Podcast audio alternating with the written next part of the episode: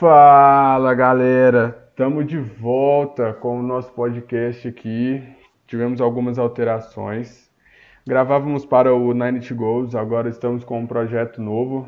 Estamos aí gravando para o Deepcast NFL nessa nova jornada, começando agora no final de 2019. Vou estar tá com a intro aí para estar tá apresentando quem está comigo hoje, beleza? Vamos lá.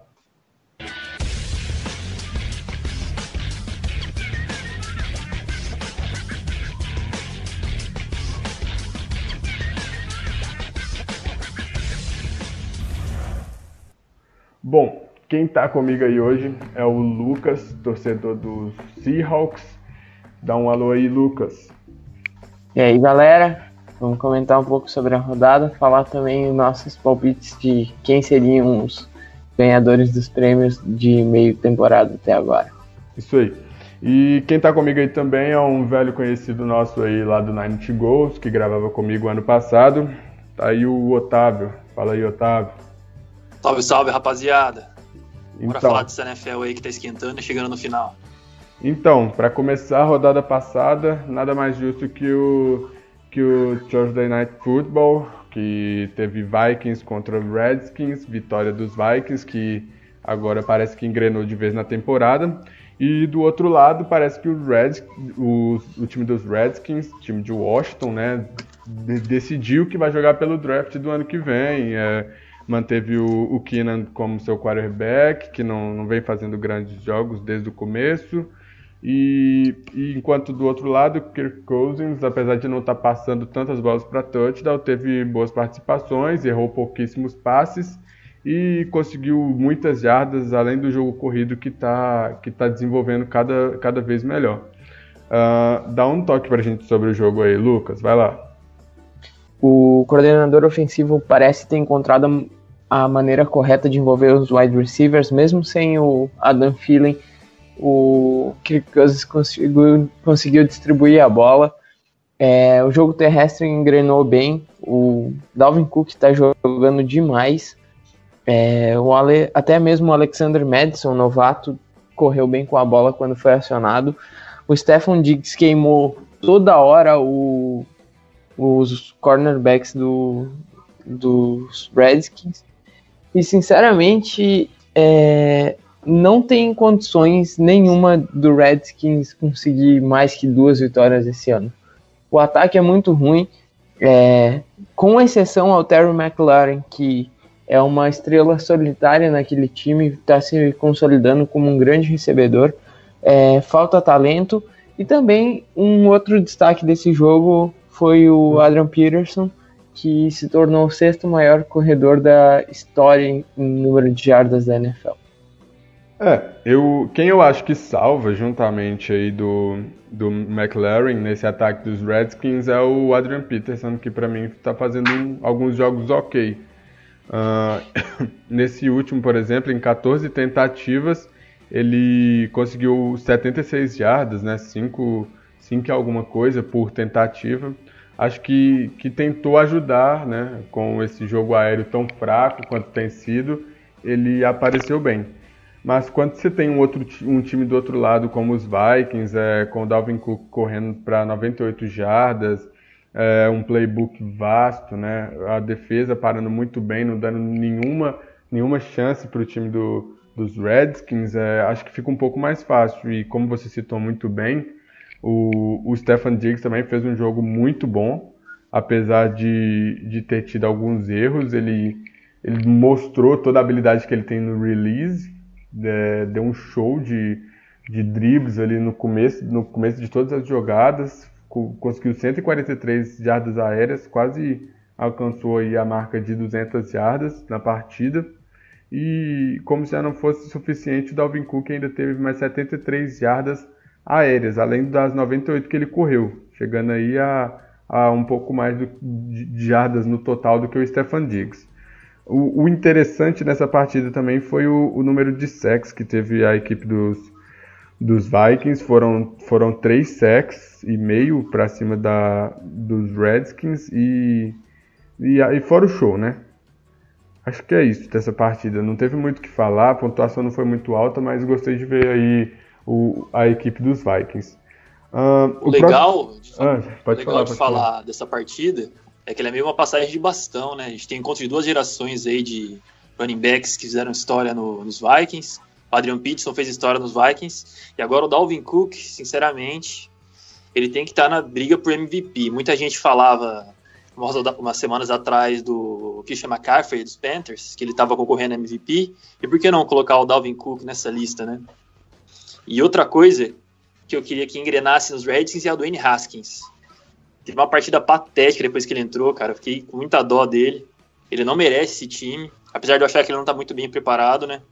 Apesar da, da crise técnica que sofre os Redskins, né? Troca de treinador, desencontro entre o general manager e a comissão técnica. E infelizmente o Danny Haskins está perdendo o primeiro ano dele de calor.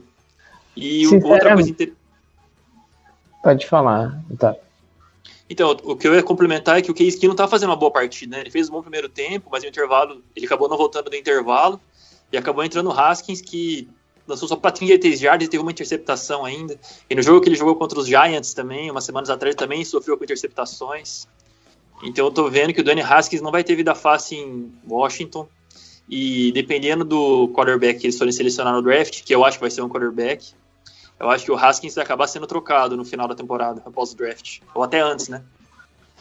Eu, eu não acredito que o, o Redskins vai selecionar um quarterback no próximo draft, porque o Bruce Allen e o Dan Snyder são extremamente.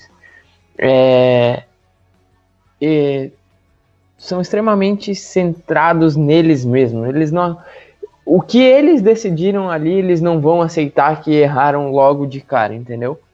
É, então eu acho que eles vão insistir no Dwayne Haskins durante mais um tempo.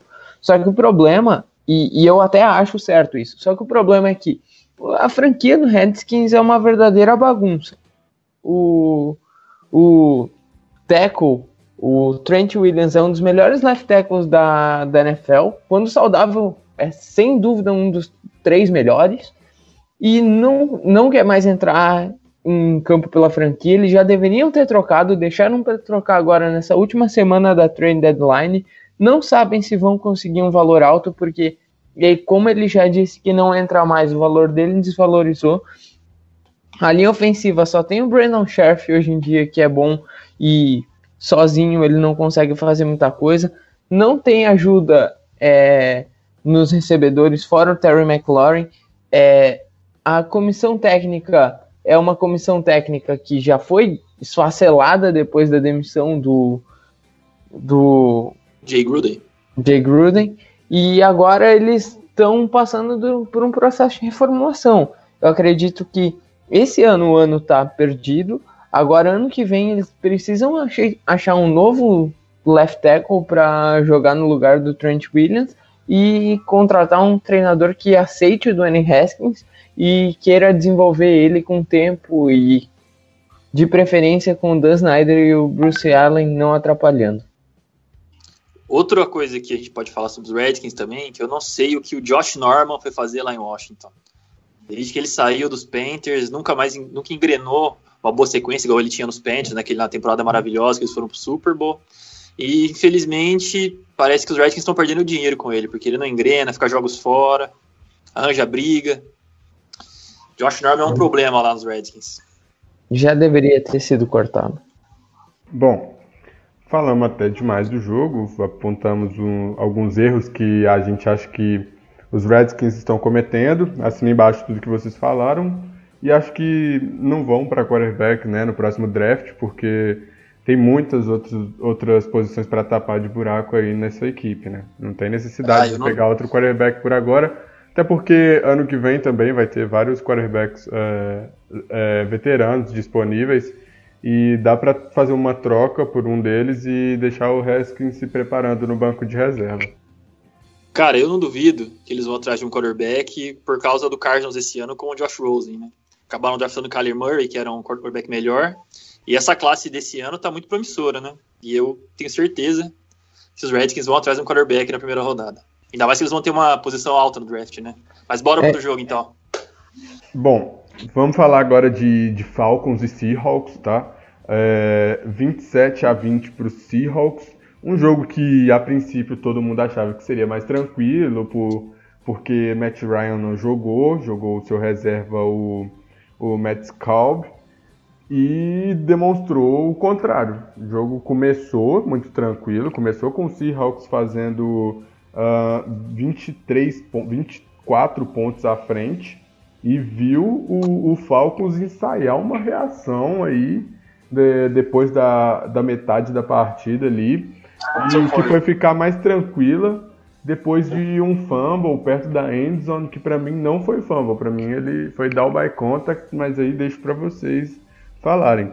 Uh, detalhe pro Matt Scalp, que eu já citei, que teve 460 jardas aéreas, teve a sua interceptação, porém também lançou para um touchdown. Uh, jogo, jogo terrestre não foi tão utilizado, mas quando utilizado não, não foi tão bem assim. Teve um touchdown do Rio é, corrido, ele teve média de 9.7 corridas por jardas por corrida.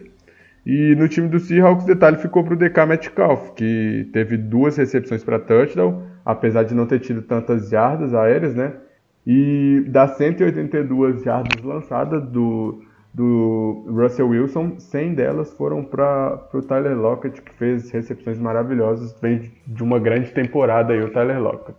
Quer falar aí, Lucas? Você que é torcedor do Seahawks, já quer descer, é, falar, fazer algumas críticas aí que eu sei, então eu vou deixar você começar. Cara, sinceramente, é, a primeira coisa que eu tenho para falar é que o jogo só foi apertado assim porque o Carroll foi covarde. Não tem outra definição. É, o time estava ganhando de 24 a 0, jogando bem.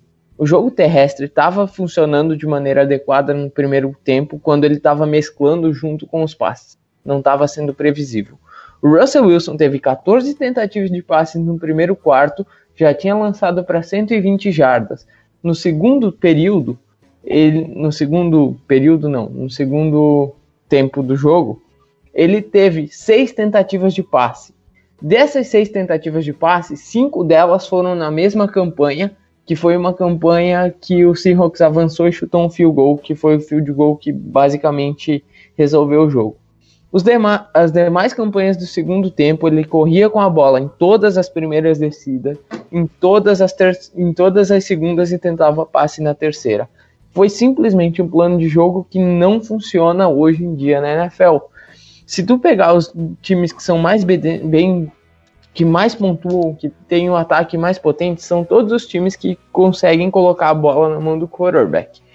Com exceção do São Francisco 49ers, que é um time de run first offense, mas que não é, são corridas previsíveis. Vídeo TD do Dibu Samuel no último jogo, a gente vai falar mais para frente sobre esse jogo. No mais, é, a defesa do Seahawks conseguiu pressionar o Matt Shelby em alguns momentos, mas foram esporádicos. O único jogador que talvez se destacou pressionando o quarterback é o Jadavion Clown. Ele teve seis pressões, é, teve um sec e cinco hits no Shelby. Ganhou o duelo no mano a mano em 14 das, das 20 tentativas que ele foi para pressão. É, por parte do Falcons, Julio Jones queimou os cornerbacks do Seahawks Seahawks em todos os momentos. Ele teve 10 recepções para 152 jardas. O Matt Schaub jogou acima do que se esperava dele. Todo mundo achou que seria um total desastre. Ele não começava um jogo desde 2015 pelo Ravens e nesse último jogo dele ele foi muito mal. Ontem, pelo contrário, lançou para 460 jardas. Mas o Falcons tem sérios problemas. No primeiro tempo, o ataque do Seahawks passou como um rolo compressor correndo com a bola.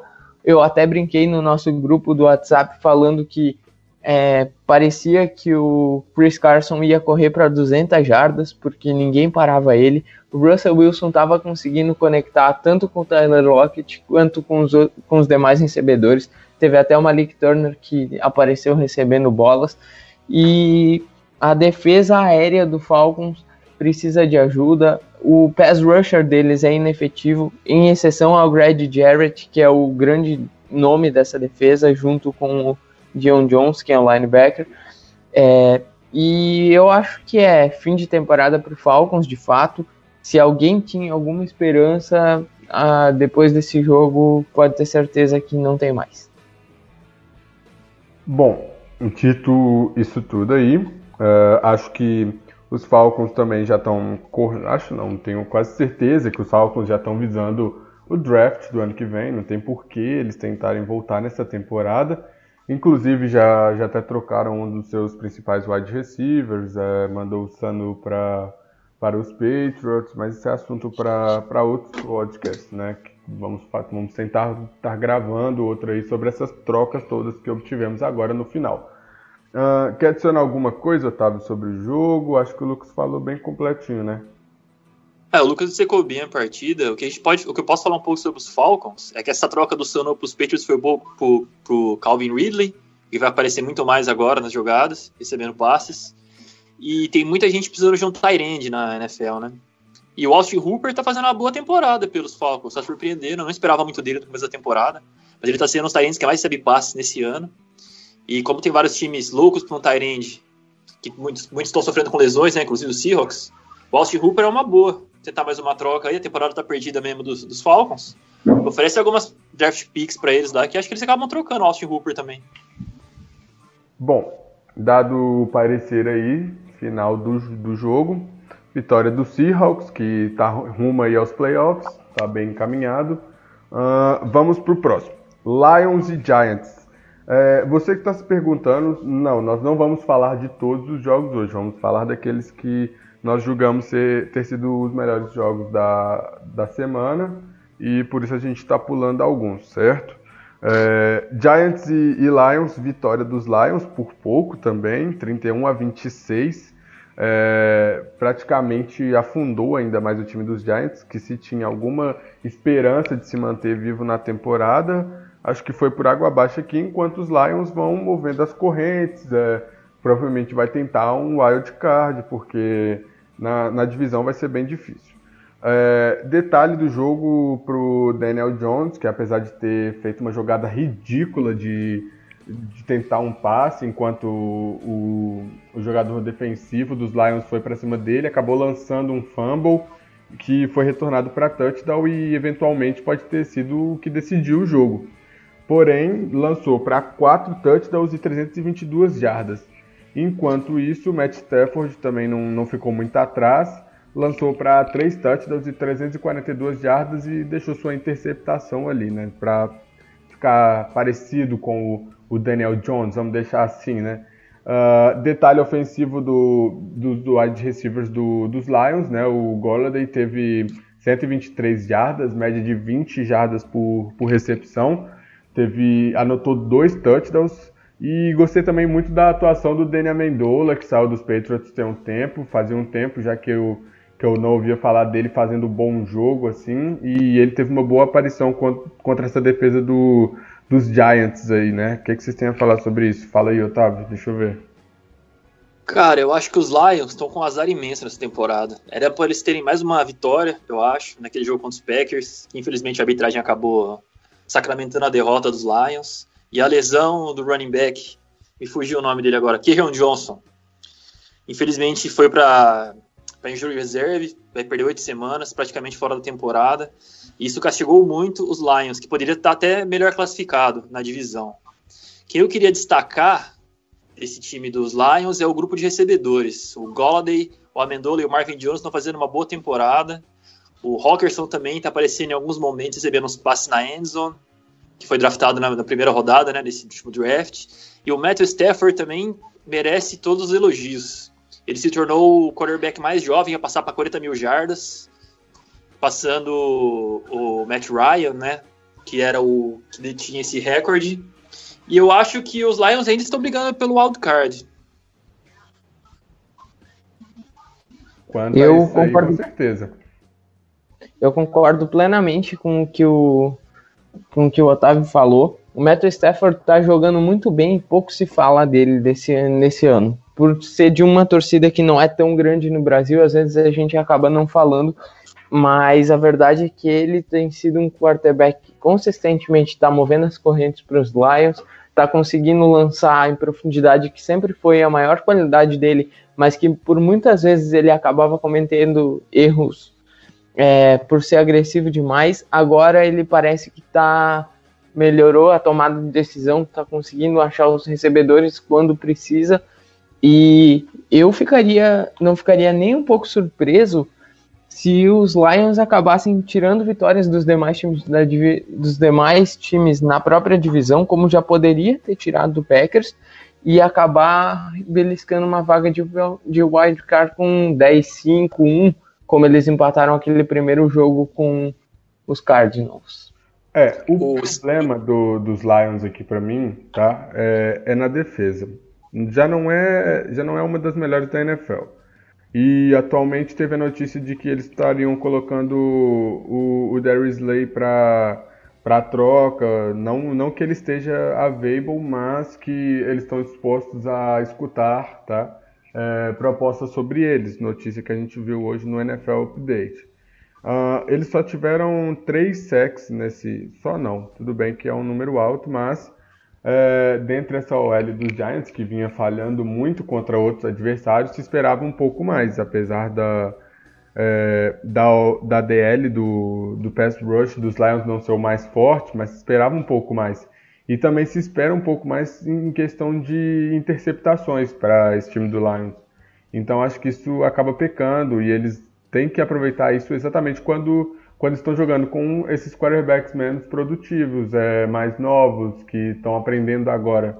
E você tomar quatro touchdowns aéreos do, do Daniel Jones, que vinham fazendo partidas duvidosas, aí deixa. Tudo bem que mérito do Daniel Jones, mas, mas deixa sua defesa um pouco com um ponto de interrogação. E você ainda coloca o seu melhor cornerback para para troca, acho que acho que precisa ter tomadas de decisões melhores aí na diretoria dos, do, dos Lions. É, não só o próprio cornerback que está disponível, o como é o nome mesmo dele?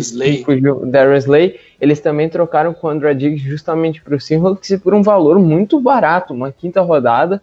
O André Diggs era um safety que conseguia marcar tanto no slot. Tudo bem que hoje eles têm o Justin Coleman que está jogando num nível fantástico. Teve gente lá de fora que colocou ele até como um candidato ao Pro esse ano, de tão bem que ele está jogando. Mas o Quandra Diggs ele era extremamente versátil, ele conseguia alinhar no slot para marcar os recebedores, ele conseguia jogar no fundo do campo e próximo ao box.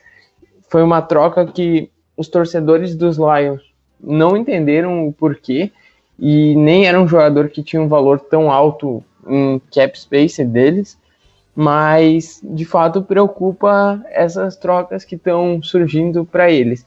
E uma troca que talvez fosse importante para eles fazerem seria um running back para substituir o Kerryon Johnson, que agora está fora, e se eles sonham com os playoffs, seria bom reforçar o time nesse sentido.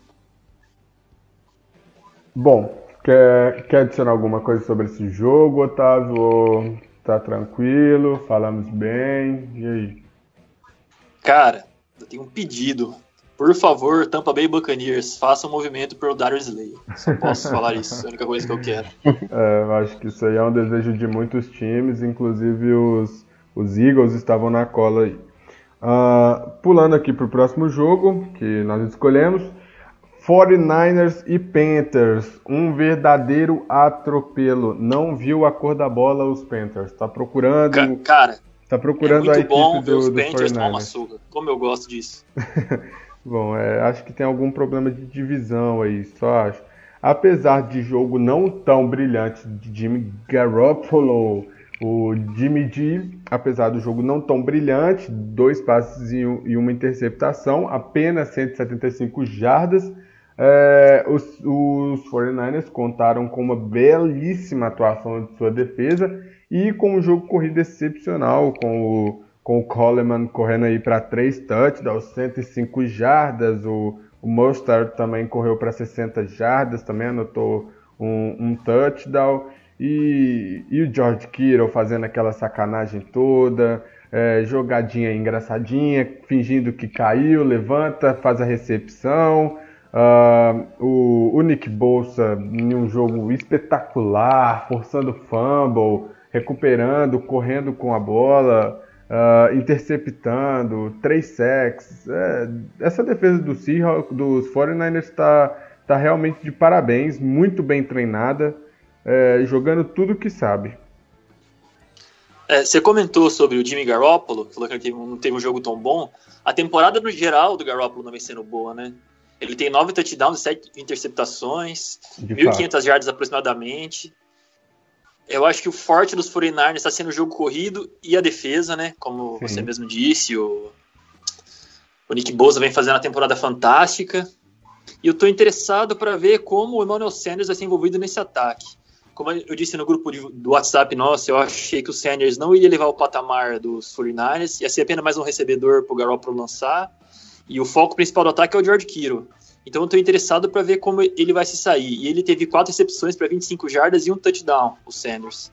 Então eu acho que ele vai ser um pouco mais focado entre os wide receivers. Assim, Porque... ele, ele não é um, um cara brilhante atualmente, é, falando no quesito técnico. Nada que o, que o, que o Samuel ou o, o Pérez já não já não estavam dando conta. Ele vem para somar mesmo, para ser um perigo a mais, porque quando ele estiver em campo, querendo ou não, vai ter que ter uma marcação mais dedicada a ele. Vai ter que ter um, um cornerback melhorzinho em cima dele, porque ele é rápido, ele, ele faz algumas recepções mais difíceis. Então, acho que é, é esse o ponto. Então, eu sempre vi o Sanders como um complemento. Ele era, ele era um bom complemento do Demarius Thomas na época dos Broncos. Aí, quando o DT foi trocado, eu achei que ele assumiria o, o papel de principal recebedor dos Broncos. E acabou não sendo bem assim. O como chama o torcedor dos Broncos, o, o, o calor do ano passado? Sutton. Isso, o Sutton. O Sutton acabou ganhando bastante passes, eh, recebendo bastante passes, e o Sanders, infelizmente, sofre com lesões, né? Como comentei com vocês, ele é injury prone, acaba machucando bastante. Ano passado teve uma lesão no, no tornozelo, se eu não me engano, que deixou ele vários jogos afastado. Essa, essa temporada mesmo pelos Broncos, ele já estava meio baleado e agora foi trocado. Então eu acho que ele não vai muito elevar o patamar dos 49ers. Eu acho que o foco vai continuar sendo George Kittle e ele pode aparecer bastante em situações de play action, né? Já que o jogo corrido funciona, que é uma beleza. Eu acho é, duas coisas assim que para mim são claras nesse time do 49ers. O Garópolo, ele tá errático, mas ele não tem jogado tão mal. Pelo menos essa é a impressão que eu tenho. Ele tem cometido turnovers, não tem criado tantos touchdowns, só que ele tem sido eficiente distribuindo a bola. Tanto que se tu vê os jogadores do 49ers, é, eu vou pegar aqui o, o certinho, mas é um time que não coloca a bola só na mão de um recebedor. Como, por exemplo, o Atlanta Falcons fez contra o Seattle, que colocou a bola 15 vezes na mão do Julio Jones.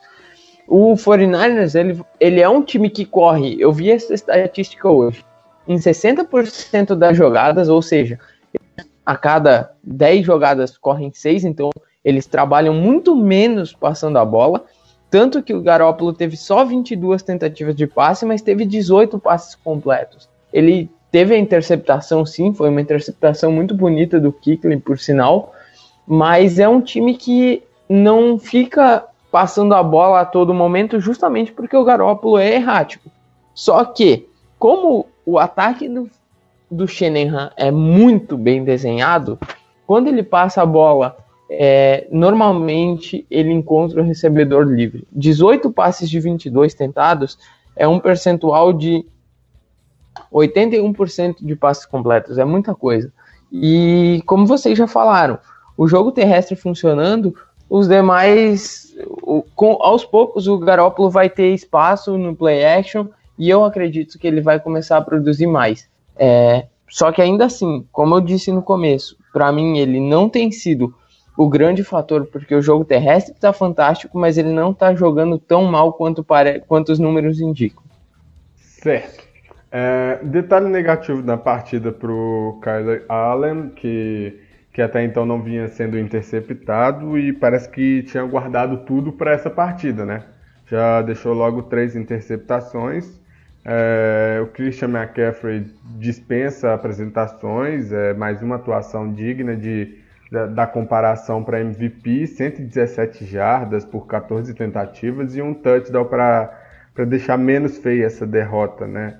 Uh, acho que fora isso, não teve tantos destaques assim no, na equipe do, dos Panthers, né? O, o, o, Samuel fez um bom jogo, mas nada demais também.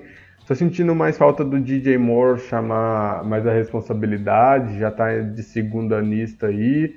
E, e, ele, como calor de primeira rodada, tem chamado menos a responsabilidade que o Sutton nos Broncos como, segundo, como segunda rodada. Então acho que está na hora aí de, de o DJ Moore chamar mais responsabilidade, pedir mais snaps, é, aparecer mais como wide receiver 1, que, que é o que se espera dele, né? Eu sinceramente, para mim, o, o problema do, do Panthers começa pelo Ron Rivera. É, eles precisam modificar essa comissão técnica. O Ron Rivera ele já fez bons trabalhos, só que hoje em dia o ataque dos Panthers, como é comandado só pelo North Turner, que é um cara que já tem muito tempo de liga, um ataque um tanto quanto previsível, é basicamente Christian McCaffrey Futebol Clube, ainda mais agora sem o Ken Newton. Quando o Ken Newton voltar, porque eu não acredito que depois do jogo de ontem vá ter dúvida sobre manter o Kyle Allen ou não, eu acredito que o Ken Newton deve voltar quando saudável. É, eles devem começar a espalhar um pouco mais essa bola. Tanto que no começo da temporada, o DJ Moore até teve um bom volume no começo. Eu tinha ele no Fantasy ele até me venceu um jogo. Depois eu troquei ele porque não estava compensando. É, e outra coisa, o, o Panthers precisa modificar um pouco a, a, a maneira que eles pensam o jogo, até para preservar o McCaffrey. Colocar ele todo o jogo para receber a bola 18, 20, 25 vezes, chegou a ter 30 toques em alguns jogos, acaba não sendo sustentável. Se com, se com ele o Panthers é, em alguns momentos passa a impressão de não estar tá tão bem, se perder ele, esse time sinceramente perde basicamente o ataque como um todo. Bom, acho que falado aí dessa partida, uh, vamos pular para a próxima. Uh, Texans 27, Raiders 24. Acho que complicou um pouquinho a temporada dos Raiders agora, né? Já vai para 3-4. Uh, e como os Bills tá, têm jogado muito bem, tá 5-2, acho que tá, tá acabando um pouco o sonho do, dos Raiders para o Wild Card, apesar de vivo na temporada ainda.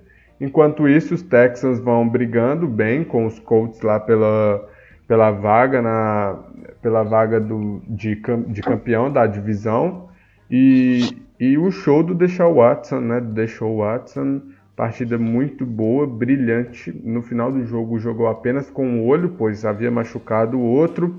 O Carlos Wright também pelo jogo terrestre fez um jogo muito bom é, 83 jardas corridas, apesar de não ter anotado nenhum touchdown. E o DeAndre Hopkins até que enfim fazendo um jogo para mais de 100 jardas e fazendo um jogo bom, além disso. É, detalhe também para a defesa, detalhe negativo para a defesa do, do, dos Texans que viu o, o J.J. Watt sair machucado, tá? Não volta para a temporada, tá fora, lesão séria. É, o time não conseguiu sacar nenhuma vez na partida o, o, o wide receiver, o quarterback do, dos Raiders, o Derek Carr, enquanto o, a defesa do, dos Raiders teve dois sec, três sacks para cima do, do Deshaun Watson. Problema é que essa OL dos Texans não para de falhar. Esse talvez seja o maior problema dos Texans até hoje. O problema dos Raiders é que eles se auto-sabotam, parece. O time tá bem, tá conseguindo ponto, e chega no último período, na hora de conseguir o 10, acontece um fumble, acontece uma interceptação, e muitas vezes isso acaba custando o jogo. Eu ainda acho que os Raiders estão vivos na divisão, apesar dos Chiefs tá 5-3, tá sem o Mahomes. Os Raiders estão 3-4 e estão chegando perto, eu acho que o time ainda briga por wild card. Os Broncos, provavelmente, já são carta fora do baralho. E os Chargers é uma incógnita. Então eu acho que os Raiders ainda podem brigar sim pela vaga na pós-temporada. Falando sobre os Texans, Deshaun Watson também jogando muito bem. Ele teve uma lesão no olho, né? Acabou completando o passe para touchdown, garantiu a vitória. Eu vi a foto dele, o olho dele inchado, nossa, deve ter sido horrível, mas ele conseguiu completar o passe. E eu acho que o Deshaun Watson também tá nessa briga por MVP, viu? No final a gente vai acabar falando sobre isso, mas os números dele são de MVP. Se ele tivesse uma OL melhor, ou se ele não segurasse a bola por muito tempo, como ele tem feito, eu acho que ele teria números ainda melhores. É, para mim, o, o Deshaun Watson ele é um dos três candidatos a MVP. Para mim, hoje, depois a gente vai entrar nessa pauta, mas sem dúvidas ele tá, né, tem que estar tá nessa discussão. Ele tá jogando demais, ele tá fazendo é, milagre em alguns momentos.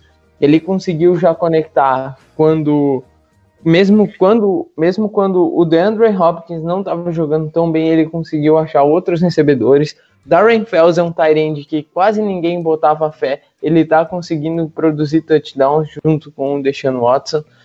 E falando em tight que tem produzido muito, eu quero fazer um, um adendo e chamar, o, chamar atenção para Darren Waller.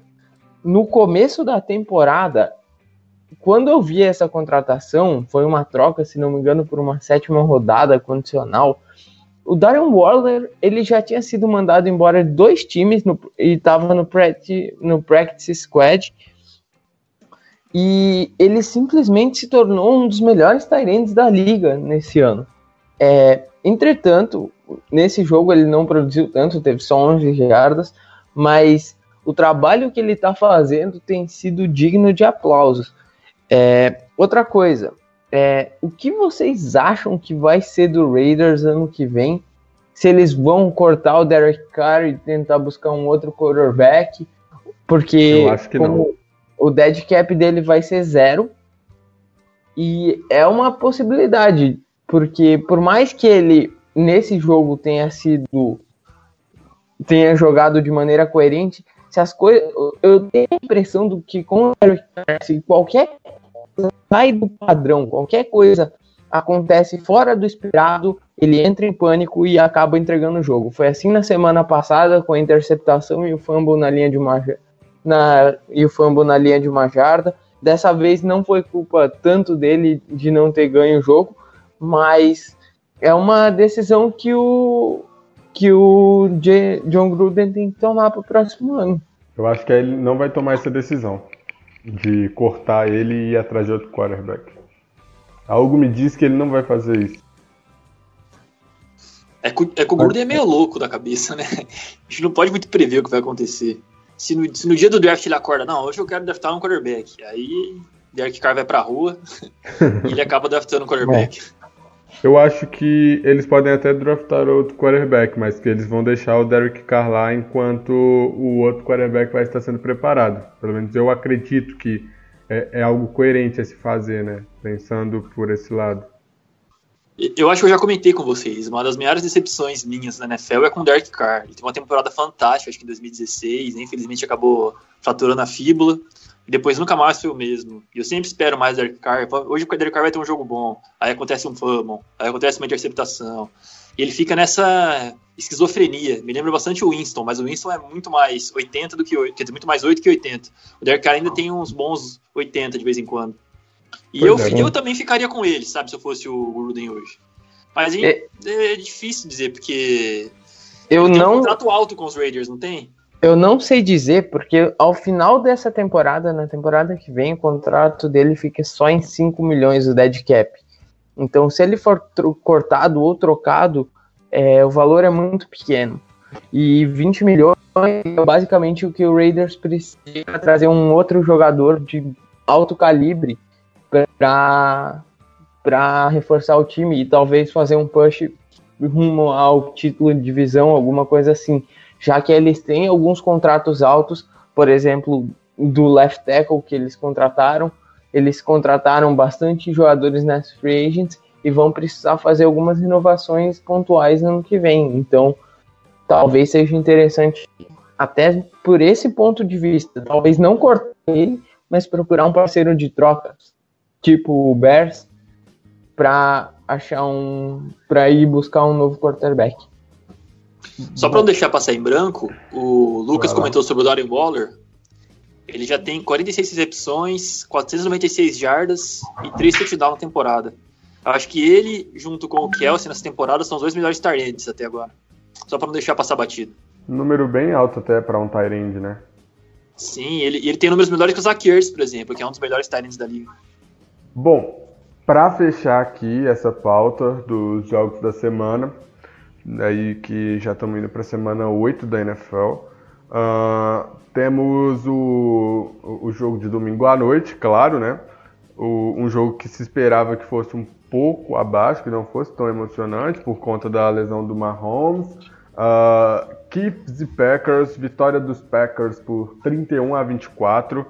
Packers que vem aí com tudo, como um do, dos pretendentes aí ao, ao Super Bowl. Uh, temporada brilhante do Aaron Rodgers, juntamente com a defesa que vem fazendo grandes jogos. É, e não, e não, não foi diferente ontem, né? Novamente o, o Packers jogou bem, conseguiu é, conseguiu montar o jogo durante boa parte como eles queriam. Boa parte, na verdade, não, né? O Matt jogou bem no, boa parte do jogo, eles não conseguiram pressionar como gostariam ele. Mas parece que a cada dia que passa, a sincronia do Aaron Rodgers com Matt LaFleur aumenta e esse ataque tem sido cada vez mais consistente. Muito bem desenhado, utilizando bastante de screen, colocando a bola na mão dos playmakers. O Aaron Jones teve de novo uma partidaça, recebeu para mais de 70 jardas, para mais de 150 jardas, se não me engano, desculpa, isso eu mesmo, inverti. E conseguiu mover as correntes com a bola nas mãos. Eu, eu, eu não entendo como tem times que não colocam a bola na mão dos playmakers para receber passe, que tentam correr com a bola em todos os momentos. Coloca a bola. Pontinha, Uma pontinha no Seattle nesse seu comentário aí. Sentiu uma pontinha não... lá nos Broncos, né? Com o Philip Lindsay. Eu não quero falar de qual time eu tô falando, mas talvez comece sim com C e termine com Hawks. Porque, cara, o, o Aaron Jones, ele é, um, ele é um running back muito bom. Isso é indiscutível.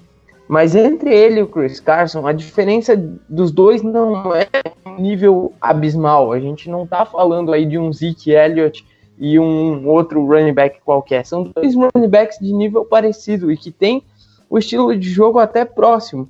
Só que o Aaron Jones é envolvido no jogo aéreo e o Chris Carson não. Os passes que o Chris Carson recebe são passes no check down para 3 jardas, enquanto o Aaron Jones sai para correr rota, o Aaron Jones recebe screen, o Aaron Jones recebe screen como wide receiver. É totalmente diferente o plano de jogo dos dois times. E o Matt LaFleur está de parabéns por estar tá sabendo utilizar os playmakers dele da melhor forma possível isso que ele nem tá contando com o Davante Adams, que quando voltar vai deixar esse ataque ainda melhor. Uh, o Jamal que... Adams também vem complementando bem esse jogo corrido dos, dos Packers, né? Isso. né? Tanto correndo quanto Jamal recebendo Williams. passe. Jamal, Jamal Williams. É, o que eu acho que a diferença entre os Packers e os Seahawks, para mim, é a OL. O, o offensive coordinator do Seahawks não é o melhor do mundo, mas eu acho que o que segura muito o Carson uh, nas jogadas para ele não fazer a rota é ele ter que, que ficar para proteger o, o, Russell Wilson. Não que, que isso tenha mudado tanto, mas talvez tenha dado um segundo ou outro para o Wilson estar tá lançando a bola ou para dar tempo dele fazer o scramble. Uh, o, o, Aaron Rodgers ele tem uma OL, uma OL mais preparada, uma OL mais experiente e, e ele é totalmente imóvel, né? Não, não tem sido tanto tem feito boas jogadas, até o último touchdown foi sensacional, porque ele se movimentou bem no pocket. É, então acho que isso faz muita diferença. Eles preferem dar uma opção a mais de passe para ele se livrar da bola mais rápido e não tomar a porrada, do que dar mais tempo de pocket e, com menos rota. É, e, e, assim, com, com o, o principal recebedor da equipe machucado, eles precisam eles precisam mover as correntes de maneiras diferentes. Então eles usam isso também para tentar envolver a defesa adversária e, e tirar o foco do, dos wide receivers um pouco, né? Eu concordo contigo, Daniel. É, de fato, isso é, é um ponto sim a ser observado. Só que o Seahawks já teve jogo em 2019 que trabalhou a bola utilizando passes rápidos e conceitos parecidos com o que o Packers e até mesmo que o Chiefs usou com o Matt Moore, que não foi um time que ficou é, focado e obstinado só em correr com a bola e não deixar é, o quarterback trabalhar.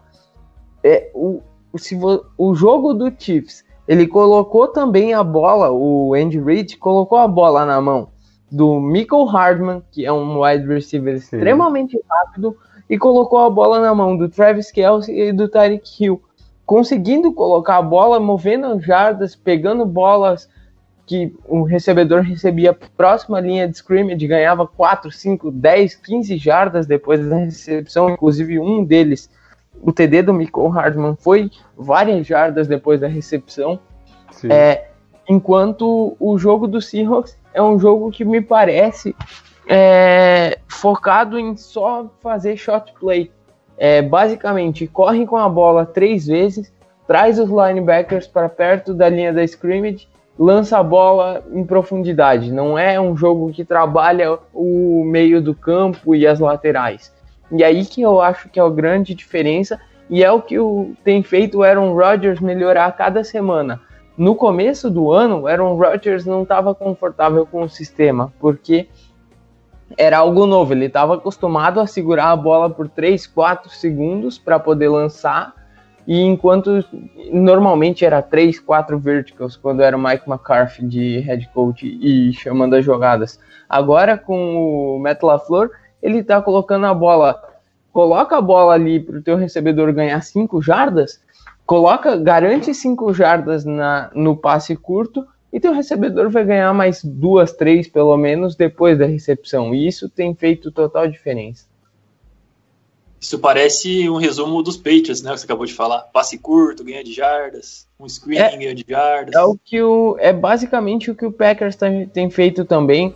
É o que o é o que o Minnesota Vikings fez essa última rodada por isso que até, até isso ajuda a quantidade de passes completos do teu quarterback a aumentar.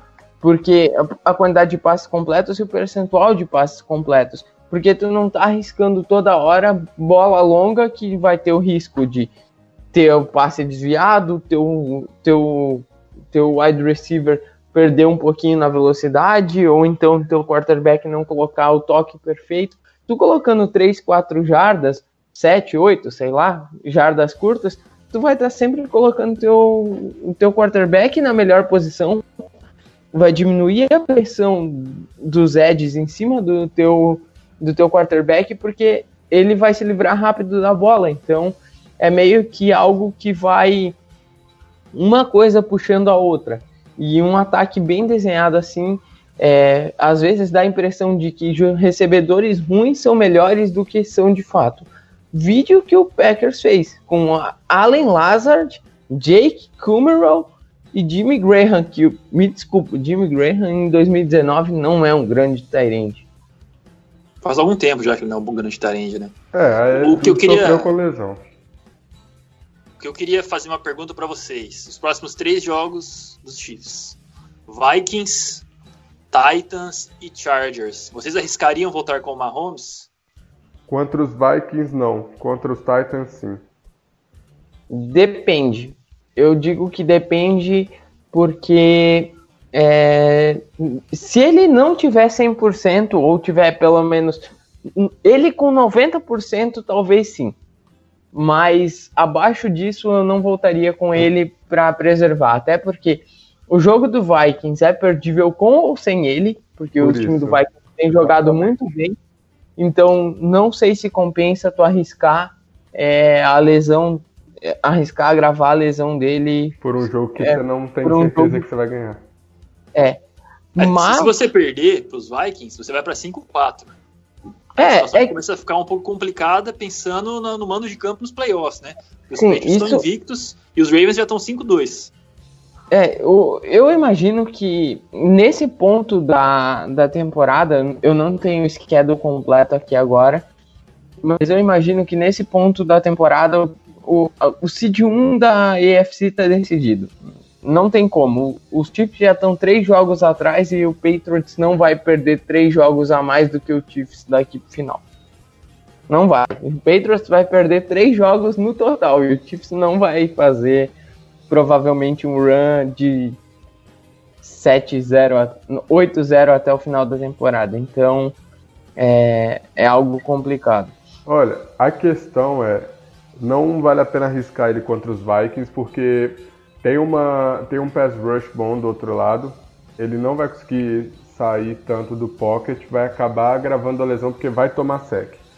Contra os Titans, tem um pass rush fraco do outro lado, tem um jogo fácil de ganhar e coloca ele só para garantir a vitória.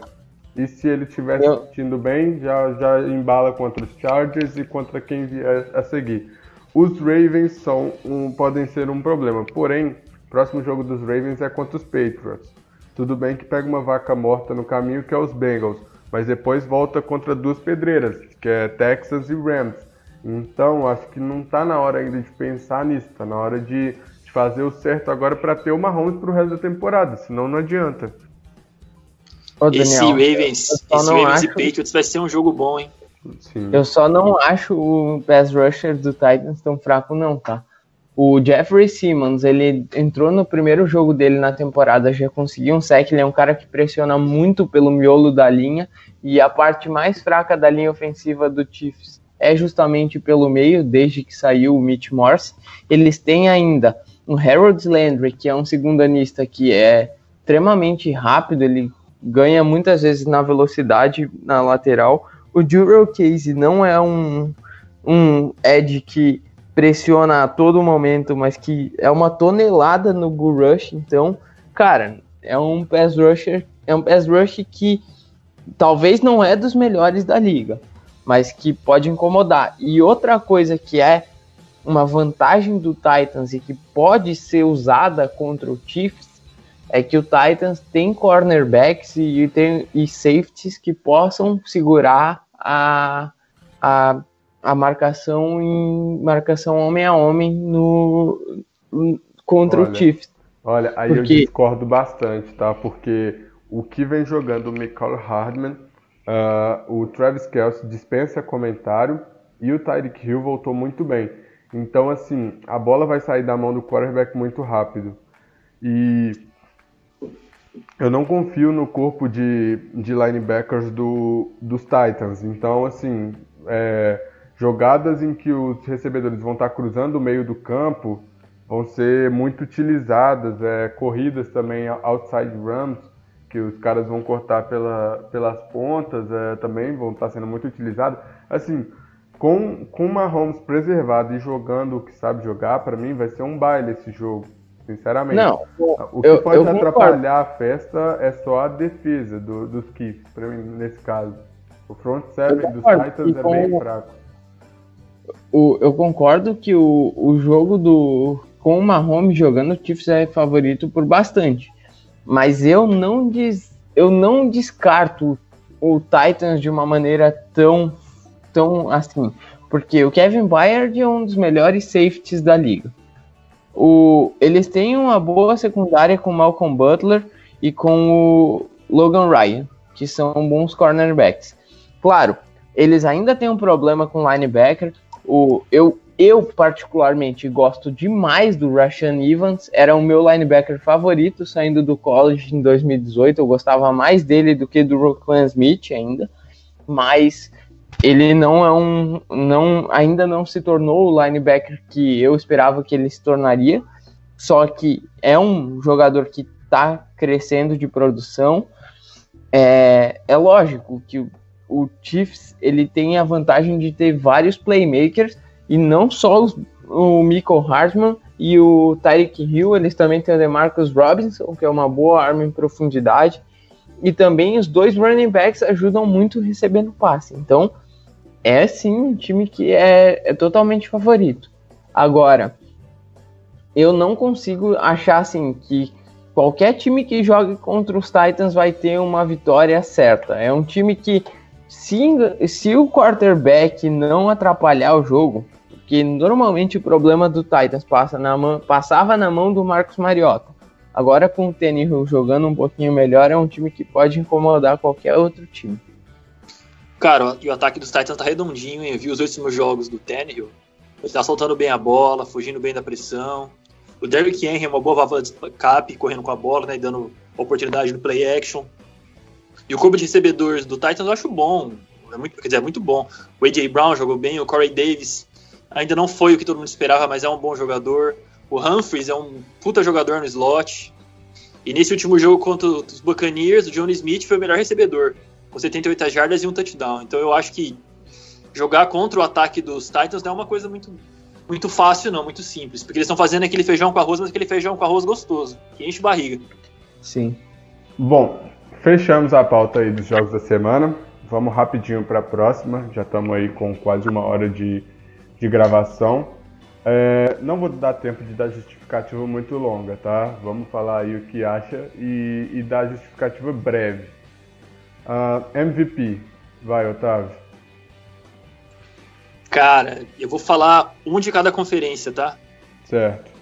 Eu colocaria o Aaron Rodgers e pelo lado da AFC, sei que muita gente vai torcer o nariz comigo, mas eu colocaria o Tom Brady. Ok, vai, Lucas. não vou dizer. Não, tô brincando. Russell Wilson, pra mim. É, o que ele tem feito, mesmo com o Schottenheimer atrapalhando por não colocar a bola na mão dele, tem sido fantástico. Uma interceptação, 17 touchdowns, mais de 8,5 jardas por tentativa. Teve ainda três touchdowns corridos. Para mim, é de longe o jogador que mais tem carregado o time nas costas. Só complementando sobre o Tom Brady, Uhum. Apesar de ele não estar tá tendo números exuberantes, o 8-0 conta muito, né? Estando invicto. Ele já passou para 2.300 jardas quase, 3 touchdowns, 4 interceptações e tem 3 touchdowns terrestres também. Então eu acho que, no final das contas, o Tom Brady vai ser sim cotado para MVP, porque sempre também tem aquela história. O, o quarterback com 42 anos a lançar para tantos touchdowns, tantas interceptações, e sempre acaba voltando nesse assunto, e sempre o Tom Brady tá com o nome na disputa para MVP. Eu acho que essa temporada ele pode sim ganhar, muito por conta do saldo da equipe, né? Se a equipe se manter nessa toada de perder poucos jogos e garantir no seed 1 na, na conferência, eu acho que o Tom Brady sim vai estar na briga pelo MVP no final da temporada. Tá. Para mim, vou, vou ser breve. Do lado da NFC, eu acho que quem leva é o Christian McCaffrey. E para mim, do lado do, da AFC, eu vou apostar no, no Lamar Jackson. Gosto muito dele, está fazendo uma temporada muito boa. E para mim é um dos caras que não tem sido falado, que está com uma estatística muito boa, 11 touchdowns e 5 interceptações, fora o jogo corrido, está movendo as correntes, não está decepcionando, lançou para mais de 200 yards a maioria dos jogos, então teve, teve bons ratings contra o Contra os Dolphins teve rating perfeito, então para mim é isso. É... Agora, Offensive Player of the Year. Aí sim, eu, aí sim eu vou dar o meu palpite de colocar o Christian McCaffrey. É, para mim, ele não vai ganhar o MVP porque eu não acredito que o Panthers vá chegar numa temporada com 10 vitórias, 11 vitórias. Eu imagino que vai ficar no limbo de 9-7 e se não for para os playoffs, não vai ganhar o MVP. E além disso, o peso do MVP eles normalmente colocam para um quarterback. Agora, é, o Christian McCaffrey ele é, é basicamente o maior playmaker da liga. É o jogador que com a bola na mão nenhuma defesa gosta de enfrentar. E para mim isso é, é o que faz dele o melhor jogador ofensivo. Na AFC, eu vou colocar o, o Offensive Player of the Year, o Deshaun Watson. Ele, para mim, fora o Russell Wilson, é o jogador que mais mereceria o prêmio de MVP, porque tem, tem ajuda, ele conseguiu a ajuda do Larry Tunsil, que em alguns momentos melhorou a linha ofensiva, e tem o DeAndre Hopkins, mas o ataque do, do, dos, dos Texans é o que é por causa do Deshaun Watson. Certo. Só para ir diferente de vocês, eu vou colocar o Dalvin Cook. Acho que ele está sendo o jogador dos Vikings, né? Ele é o principal foco do ataque. E como vocês já comentaram sobre o McCarthy, eu vou com o Cook. E na IFC eu vou junto com o Lucas também. Eu acho que o Deshaun Watson merece. Tá jogando bem tá fazendo jogadas bonitas, tá sendo um quarterback legal de assistir. E como eu acho que ele não vai ganhar o MVP, a concorrência pelo Offensive Player of the Year, ele pode sim garantir o espaço e conquistar esse prêmio. Ok. Uh, ah, para mim, o, o, Offensive Player of the Year vai para o Deshaun Watson. Acho que ele vai sim fazer uma temporada boa. Vai chegar até os playoffs, mas não vai, não vai passar muito dali, não. Vai ter bons passes, vai ter bons jogos, mas acho que uma hora ele vai entregar o ouro. Vai acabar é, decepcionando aí a torcida dos Texans. Uh, Defensive Player of the Year. Quem quiser. Pode começar aí. Miles Garrett.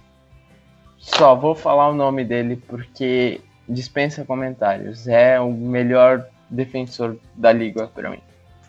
Depois do depois do Aaron Donald, mas esse ano o Aaron Donald não tem sido um grande fator. Então, Quem você escolheu?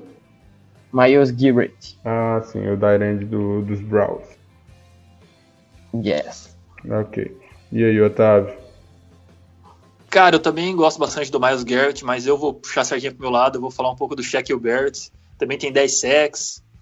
Acho que ele sim é um concorrente forte a Defense Player of the Year. Eu não acho que ele vai ganhar por causa da temporada do Tampa, e eu não sei se ele vai conseguir manter a toada, mas hoje eu colocaria ele sim na disputa.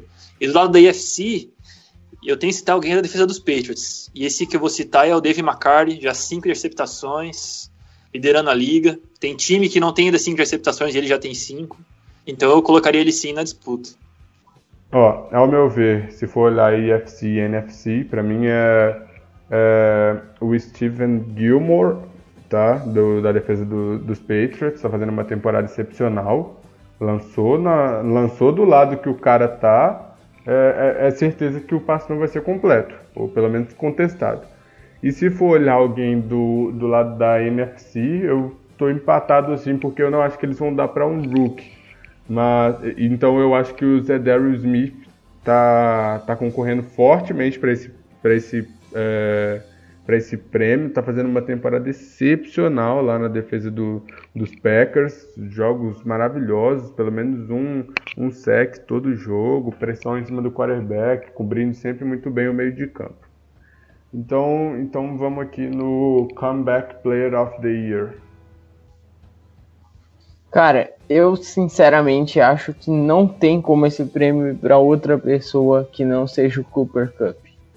O que esse cara tá jogando esse ano é é fantástico. Ele tá jogando a nível de melhor wide receiver da liga. É, talvez ele e o Michael Thomas estejam ali pau a pau. O Julio Jones também, mas a temporada do Falcons não ajuda. E o Cooper Cup ele é basicamente é, fantástico. Ele com a bola nas mãos produz, ele consegue arranjar jardas em terceira descida importante, ele não desaparece do jogo nunca. É para mim o meu comeback player of the year. Se for colocar um da EFC, eu colocaria agora de cabeça, eu não tinha pensado ainda, mas eu vou dar o, o voto pro. pro. Ah, eu esqueci o nome dele, cara. Qual time? O. Peraí, deixa eu tentar lembrar o jogador. Vai falando aí enquanto isso, Otávio. Qual o time? Cara, eu concordo com o Lucas. Acho que o Cooper Cup merece sim ser lembrado nessa temporada, mas eu colocaria como franco favorito o Jacob Brissett, quarterback dos Colts. Ele não jogou uhum. ano passado porque ele era reserva do Andrew Luck, que, que foi ele que ganhou no ano passado o Comeback Play of the Year. E eu acho que o Jacob Brissett está fazendo uma temporada bem cons é, constante, né? Já são 14 touchdowns, apenas 3 interceptações, quase 1.600 jardas e um rate de 100. Eu acho que ele pode sim brigar para o Comeback Play of the Year. Apesar dele não estar tá voltando de uma lesão ou de alguma outra coisa, tá voltando, tá vindo do banco de reservas, né? Sim. E tá tendo uma temporada fantástica até agora. Lembrou, é, Lucas? Sim, lembrei. Era uma coisa mais óbvia do que parecia. Eu tava pensando no Derek Carr, porque por mais que ele tenha jogado, não tenha sido o grande fator e ele também não tenha sido lesionado, é, muita gente deu ele como acabado e o Raiders como um time que seria um verdadeiro saco de pancada. E para mim ele tem jogado muito bem e merecia ter alguns lotinhos ali. Bom, ao meu ver, o Jacob Brissett também para mim foi uma, uma agradável surpresa, falando também para os torcedores dos Colts. E, e para mim eu acho que ele leva, porque apareceu muito bem nessa temporada, fez tudo que fez aí e tá quase ganhando, a, tá concorrendo a ganhar essa divisão, tá em primeiro na EFC Sul, cinco vitórias e duas derrotas aí. E, e, seria até legal dele ganhar, porque ano passado quem ganhou foi o Andrew Luck, né? Então, se é, ele ganha esse ano, seria até uma surpresa agradável.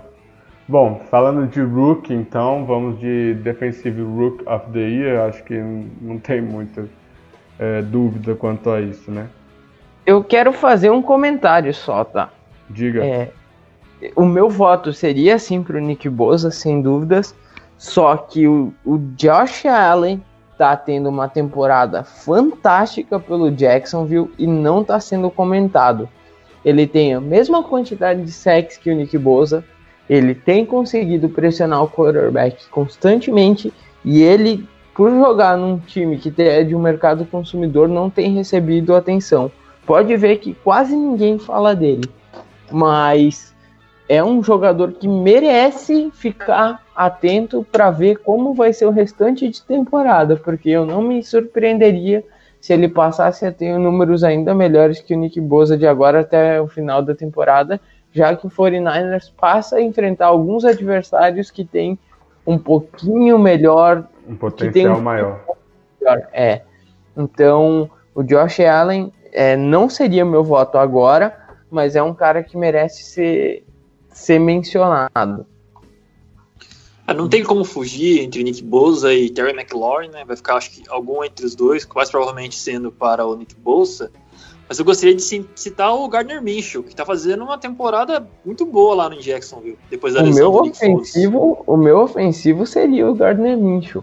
Bom, Ou ele é o você, Já que vocês já começaram a falar, pode, pode completar aí. Então, eu ficaria com o Nick Bossa como calor defensivo. E calor ofensivo ficaria o Garner Minshew. Tá, nesse, última, nesse último jogo, ele acho que foi a melhor partida dele até agora. Sim. Vem fazendo partidas consistentes, apesar das derrotas, né? Então, eu ficaria com o Garner Minshew como calor ofensivo. Brigando ah. pau a pau ali com o Terry McLaurin. O problema do McLaurin é a posição de quarterback do time dele, né?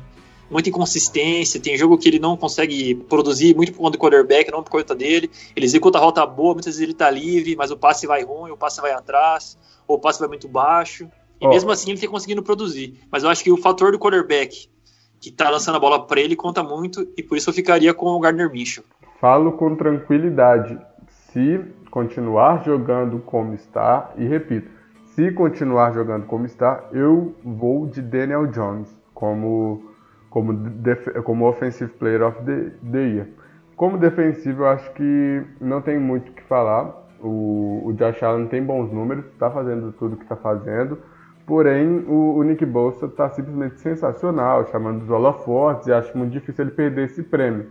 Eu ficaria com ele até então. Uh, é, e ponto aqui negativo, que me deixa muito triste, é o, o Williams no, nos Jets, né? Tá sendo tão pouco falado, é, não tem feito bons jogos, apesar de uma hora ou outra pega um sec, mas tá, tá deixando muito a desejar quanto ao que se esperava dele no draft, né? Eu acho que o Quinn Williams ele ainda também teve um problema de perder alguns jogos por lesão, né? Então, é, e além ele disso, é muito novo. E time ruim não, as pessoas não falam. Então tem isso. Time do Jets é horrível. O Adam Gaze tem que ser demitido pra ontem. E, enfim. Só que o meu, o meu calor ofensivo é, não tem como não ser o Gardner Minshew. Eu acho que por tudo que ele tem, assim, ele tem jogado como se fosse um quarterback extremamente experiente. Ele tem números melhores que o Jared Goff, por exemplo. Tem menos jardas, ok, mas tem mais touchdowns, menos interceptações mais passes completos e toda a história ao redor dele. Porque se tu parar pra pensar, ele é um cara que veio lá da sexta rodada, se não me engano, É ou não é? Gardner. É, isso mesmo. Ele foi selecionado baixo no draft. Ele entrou numa fria porque o Jaguars recrutou ele para basicamente ser reserva ou talvez para practice squad. E aí no primeiro jogo da temporada, o cara que eles deram uma fortuna de dinheiro se machuca, ele assume a bronca e joga no nível que ele tá jogando quando ninguém esperava. Cara, para mim, por todo esse além de ele estar tá jogando muito bem, tem todo esse folclore em cima dele. Então, cara, é meu voto, assim, tranquilo. Pode ele voltar para o banco agora e até final da temporada eu ia votar nele do mesmo jeito. Então, meu único ponto pé atrás com o Gardner Minshew é esse ponto do Nick Foles, né? Quando ele voltar da lesão, eu, eu acho que com certeza os Jaguars vão pôr ele para ele como titular de volta, ainda mais por causa da grana Cara, que estão pagando para ele, né? Eu não sei, velho. Eu acho que se ele continuar jogando do jeito que tá, não volta. Eu tava vendo ontem no 10 Jardas, não sei se vocês conhecem o canal 10 Jardas do JP. Sim, sim. Ele. O JP foi no Tour 10 Jardas lá no jogo em Jacksonville e tava a torcida inteira, tipo, com bigode, com bandana, justo por causa do Gardner Minshew, até a torcida pegou ele, esse Ele se tornou um ícone já, né? Ele já é muito falado, já o estilo dele de jogar, de, de se vestir, de ser, já está está sendo comentado, já está pegando, né? Então acho que ele criou um carisma muito grande com a uhum. torcida. Vai ser muito difícil para o Folhos voltar, assim, já, já reconquistando a titularidade. Se ele voltar, a não ser que o Gardner Minshew comece a jogar muito mal de agora até o final da temporada, tipo até a semana 11 ou 12, que é a que o Foles volta, para mim é, ele não perde mais essa vaga. Bom, para mim o que, o que sacramenta que o Nick Foles vai voltar como titular é que hoje saiu uma notícia dos Jaguars é, enfatizando que a chance dele ser trocado é zero. Porque rolou umas especulações que poderiam trocar o Nick Foles. E com os Jaguars negando a troca, eu tenho certeza que quando ele estiver saudável, Nick Foles estará comandando o ataque dos Jaguars. É, eu, não, eu não sei porque o, por mais que ele não seja trocado, eu acho que não seria bom trocar ele mesmo, até por causa do dead cap da troca. Da mesma maneira que o, que o Giants está pagando quase 20 milhões esse ano porque trocou o. Odell. Porque, trocou, porque trocou o Odell, ano que vem o, o Jacksonville ia pagar 33 milhões de dead cap nele. Então, tipo, é, é muita coisa se fosse trocar ele agora já, sabe? Então eu acho que ele pode voltar, pode ser que aconteça, só que eu não me assustaria se o, se o Minchel ficasse titular e o Foles ficasse de novo como reserva e uma reserva caríssimo ali. Bom, para finalizar, já estendemos um pouquinho mais nesse caso dos Brooks, sempre é um, um tema que a gente gosta de falar bastante. É, vamos finalizar então com o, o, Coach of the Year, ser o mais breve possível. Vamos lá, vai Otávio. Bill Belichick. Certo, direto ao Sean, ponto. Sean Payton. O que o Sean Payton fez usando o Ted Bridgewater é simplesmente digno de aplauso. Ponto. O que conta para mim, Bill Belichick, é a defesa dos Patriots que tá comendo todo mundo com farofa e desde que ele assumiu o comando defensivo, chamando as jogadas, mudou da água pro vinho. A defesa dos Patriots está amassando todo mundo. E, eu, e faz tempo que ele não concorre ao prêmio, né? Porque sempre precisa de, de apesar dos Patriots sempre estarem concorrendo, os Patriots precisam fazer uma coisa muito grande para poder ter um desses jogadores concorridos. Quem sofre muito com isso é o LeBron James na NBA, né? Ele tem temporadas boas, mas não aquela puta temporada, e pouco se fala dele para MVP. Eu acho que isso acontece com o Bill Belichick. Eu acho que esse ano, por causa da defesa dos Patriots, tá muito acima da média. Eu acho sim ele é um forte candidato a ganhar o prêmio de técnico do ano. Eu vou de Frank Reich, tá? Pelo que ele fez com o Brissett, é, ou de oh. Matt LaFleur, pelo que ele tem feito com, com os Packers. Para mim, um dos dois é é muito candidato e como os Packers para mim é um dos candidatos ao Super Bowl, eu acho que tem mais chance do Matt LaFleur ganhar do que o Frank Rich. Mas acho que os dois estão numa briga boa. Vai eu, tudo depender eu, desse fim de temporada. Os quatro nomes foram, tipo, para mim fazem total sentido. É, só que eu acho o prêmio não vai até o final, tipo, os playoffs não contam. Então, é, eu imagino que o Sean Payton vaga. Eu, se eu fosse votar, eu votaria no Sean Payton. E pelo que eu tenho visto, até mesmo na imprensa, é que o Sean Payton é o grande candidato, porque quando o Drew Brees se machucou, todo mundo falou: cara, os Saints estão ferrados, vão sair aí 3-5. Quando o Drew Brees voltar, vai estar tá 3-5, vai estar. Tá dois, três jogos atrás na divisão e simplesmente o Drew Brees depois vai ter que fazer milagre. E o Sean Payton criou o playbook perfeito para o Saints e ajustou o jogo da melhor maneira, sem Drew Brees e sem Camara em vários jogos. Então, cara, para mim ele fez uma coisa mais difícil do que não que seja mais fácil que criar a defesa como o Bill Belichick fez, porque é uma defesa simplesmente monstruosa. Claro que o Frank Rich tem o mesmo caso com o Brissett, que todo mundo descartou, só que ainda assim, o Brissett já tinha jogado como titular do como titular do do Colts, coisa que o, o a impressão que o que o Bridgewater tinha deixado até agora era muito ruim e agora ele parece que se tornou um quarterback jogando com o Champagne um quarterback de altíssimo nível. Então, sei lá.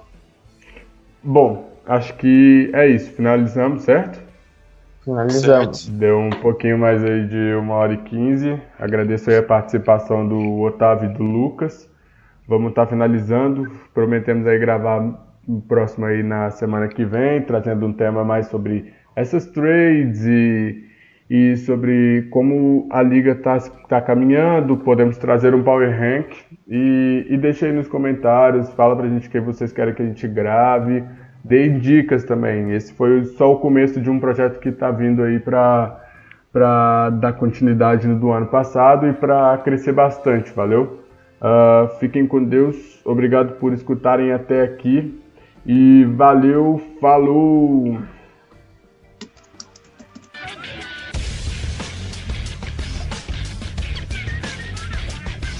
Essa produção é do Lab SG, onde você vem aprender aqui na PUC Minas São Gabriel.